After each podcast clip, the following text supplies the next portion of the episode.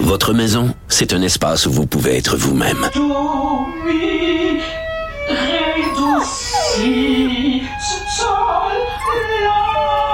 Elle mérite d'être bien protégée et vous méritez d'être bien accompagné. Trouvez la protection la mieux adaptée à votre maison avec Desjardins Assurance et obtenez une soumission en quelques clics sur desjardins.com. Écrivaine, Blogueuse. scénariste et animatrice. Geneviève Peterson. La Wonder Woman de Cube Radio. Juste avant qu'on se parle euh, de cette opération bariatrique, chirurgie bariatrique recommandée par l'Académie américaine de pédiatrie, euh, je veux qu'on fasse une petite mise au point sur l'émission d'hier. On a fait une entrevue avec une jeune femme euh, qui s'est fait faire en fait une ablation de l'endomètre. Et juste pour qu'on soit clair, pour que ça soit vraiment clair, OK? Je veux juste vous expliquer que cette chirurgie-là, en soi, euh, n'est pas une méthode de contraception, OK? C'est-à-dire qu'elle n'est pas, euh, on n'est pas assuré à 100% quand on se fait euh, enlever l'endomètre qu'on n'aura pas de grossesse. Il subsiste quand même une légère possibilité euh, et donc il est parfois nécessaire d'utiliser d'autres méthodes de contraception ou même d'avoir recours à la ligature des trompes quand le conjoint n'est pas vasectomisé, ce qui n'était pas le cas notre euh, invité d'hier. Quand même, je voulais le dire parce que je voulais pas que vous restiez sur l'impression qu'on avait dit que l'ablation de l'endomètre c'était un moyen de stérilisation des femmes. Donc voilà, je l'ai dit, c'était le moment sexologique. OK, on est au téléphone avec Edith Bernier, fondatrice du site web grossophobie.ca, info et références. Salut Edith. Bonjour Geneviève. Écoute, je suis contente que tu sois là parce que je dois t'avouer quelque chose. Quand j'ai vu passer euh, cette recommandation-là la semaine dernière, j'ai pensé à toi et je me suis dit, j'espère qu'elle va faire un texte sur grossophobie.ca euh, pour dénoncer un peu euh, cette prise de position-là. pour ceux qui n'ont pas suivi, je le répète, c'est l'Académie américaine de pédiatrie qui recommande en fait la chirurgie bariatrique pour les jeunes adolescents. Et quand même, ils ont fait ça en grande pompe. C'était une grosse annonce. Et oui, ça a été pris dans beaucoup de, beaucoup oui, réseaux américains. Ben oui, c'est ça. Et on parle quand même à partir de l'âge de 13 ans. Oui, puis là, je veux juste préciser, là, aux États-Unis, l'âge de consentement médical varie, OK? Mais dans le cas de la majorité des interventions médicales non urgentes, c'est 18 ans. Donc, c'est quand même pas rien et c'est quand même assez euh, risqué comme opération. On va y revenir. Mais toi, Edith, juste le fait que l'Académie américaine de pédiatrie se prononce en faveur de cette intervention-là pour des adolescents, ça t'a fait bondir. Ben oui, en fait, pour plusieurs raisons, notamment justement pour les risques dont, dont on va discuter, mais aussi parce que euh, le fait, euh, la question du consentement, c'est bien que tu la soulèves, parce que qu'est-ce qui se passe si on est confronté, par exemple, à des parents un petit peu trop, euh, je vais dire ambitieux, mais peut-être un petit peu trop intenses, ou enfin, vous, vous comprendrez ce que je vais dire. Ben, je veux être sûr que je comprends. Ben, ouais, tu veux dire ben, des parents qui, veulent que leur enfant. Un enfant qui voudrait avoir un enfant sur mesure, en fait. Là. Un enfant mince. Eh ben oui, malheureusement. Euh, donc, je veux dire, je dis malheureusement, pas dans le sens que c'est un problème qu'un enfant soit mince, mais qu'un enfant euh, soit contraint à euh, une chirurgie de cette importance-là, avec les risques euh, dont on va discuter, à l'âge, à partir de l'âge de 13 ans, simplement parce que les parents ont décidé pour lui ou pour elle. Euh, moi personnellement, ça me fait quand même assez peur, surtout quand on quand on considère par exemple euh, que ça touche à peu près 1,3% On parle de, de, de, super obésité là, des enfants qui sont à 120% au-dessus du 95e percentile. C'est euh, les personnes pour qui la, chirurgie serait recommandée particulièrement, les, les, les jeunes, on parle d'un point 3 en, en, proportion. Euh, je dire, il y a 32% des ados de 13-18 ans aux États-Unis qui souffrent de troubles d'anxiété. Il y a 13% des ados américains de 12-17 ans qui souffrent de dépression. Mm. Et il y a presque 3% des ados de 13-18 ans qui souffrent de troubles alimentaires. Donc, ce, ce, ce garrocher pour opérer 1,3% des jeunes dans le, le, plus grand des cas. Et là, on, touchait en fait même pas toutes des personnes qui étaient éligibles à la chirurgie quand on parlait de 1,3 euh, Je trouve que c'est peut-être mettre l'énergie en mauvaise place. Mais en même temps, euh, on jase, là, la chirurgie bariatrique, c'est spectaculaire. Et euh, cette chirurgie-là a beaucoup été popularisée par certaines émissions de télé-réalité américaines mhm. où on voyait carrément euh, des histoires, euh, je vais mettre des guillemets, là, extraordinaires, qui nous étaient présentées comme extraordinaires. Je dis pas qu'elles le sont, mais mhm. je crois que ça a contribué dans la tête de bien des gens à banaliser cette chirurgie-là. Puis en fait, il a, on le dira ensemble, Edith, là, mais il n'y a pas une chirurgie bariatrique. Hein. il y a plusieurs méthodes, là, puis ça, c'est souvent occulté. Euh, mais quand mm-hmm. même, ça a quand même permis au, à rendre ça... Euh, pas grave, on dirait, au sein de la population. pas juste aux États-Unis, au Canada aussi, là. Oui, c'est énormément banalisé. Et en fait, quand on voit autant d'histoires euh, dans, dans les magazines, par exemple, ou dans euh, les, sites web de oh, regardez comme il est magnifique euh, ou comme elle est belle maintenant ou quelle merveilleuse métamorphose. Mm. Elle a eu la chirurgie bariatrique, il a eu la chirurgie bariatrique.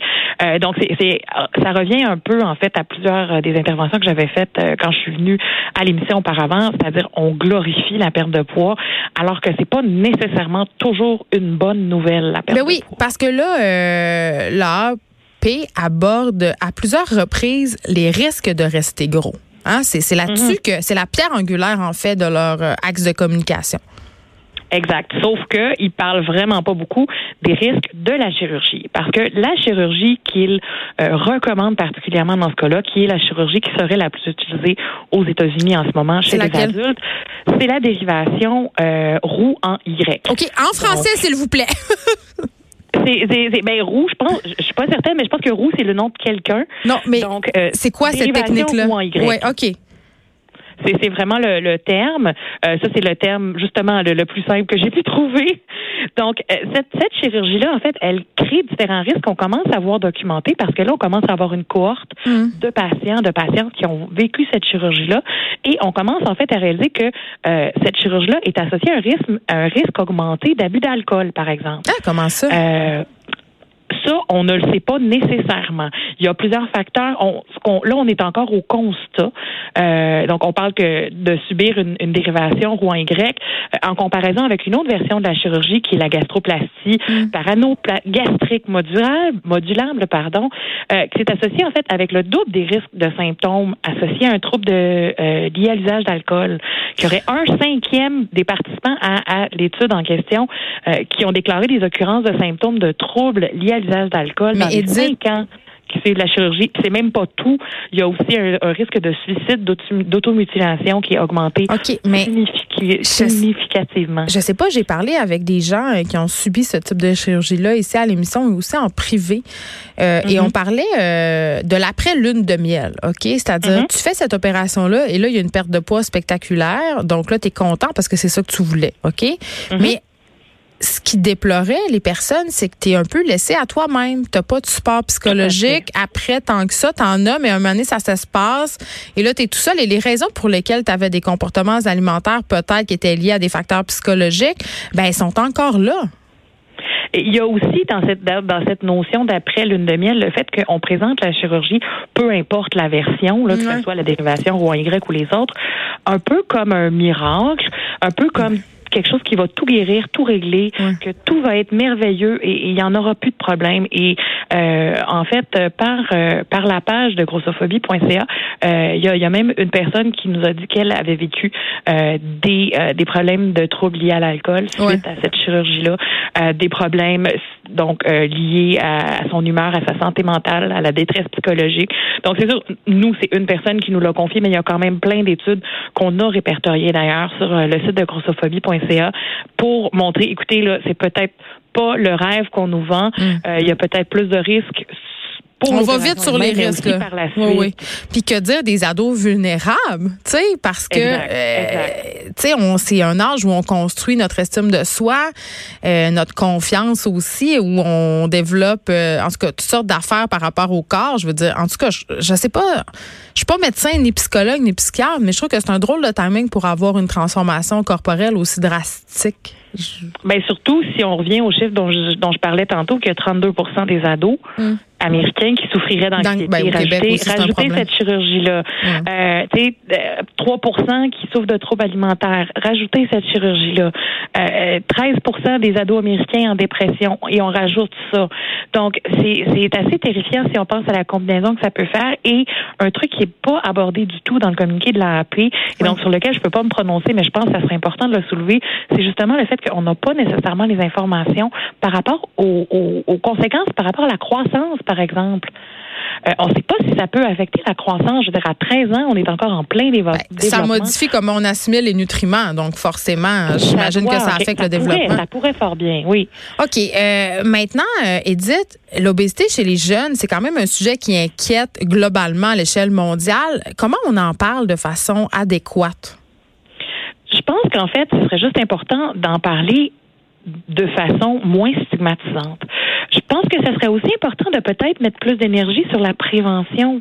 Hmm. Parce que à 13 ans, si tu es rendu à un poids de cette importance, peut-être qu'il y a quelque chose dans le système qui t'a pas soutenu quelque part. Il y a peut-être eu un, un, tu m'excuseras l'expression anglaise, mais un fail en quelque part. mais aussi, il y a des gens qui sont gros naturellement. Là. Ça, ça existe aussi. On en a parlé toutes les deux. Là. Oui, oui. En effet, il y, a, il y a quatre grandes causes, en fait, de, de quatre grands types de facteurs qui causent euh, le fait que les personnes sont gros. Il y a des facteurs héréditaires, des facteurs socio-économiques, des facteurs environnementaux et euh, des facteurs médicaux. Hmm. Donc, on dit qu'à peu près en moyenne, on a contrôle sur à peu près 30% de notre poids. Ben c'est ça. Donc, on, le dit souvent à chaque fois qu'on se parle, Edith Bernier, le poids, ça, euh, le surpoids, puis c'est des mots que j'aime plus utiliser parce que c'est péjoratif, mais c'est multifactoriel et c'est certainement mm-hmm. pas une opération unidimensionnelle euh, comme la chirurgie bariatrique avec aucune action euh, en parallèle qui va être une panacée, encore moins chez les, les jeunes adolescents. En tout cas, c'est mon opinion. on peut lire évidemment le texte par rapport à cette annonce de l'Académie américaine de pédiatrie sur le site grossophobie.ca, mais on peut aussi aller chercher euh, plein d'infos, de références, de façons de parler de poids euh, qui sont plus constructives. Euh, donc, c'est ça. Allez-y sur le site grossophobie.ca. Merci beaucoup, Edith Bernier. Merci, Geneviève. Bonne journée. Merci, toi aussi.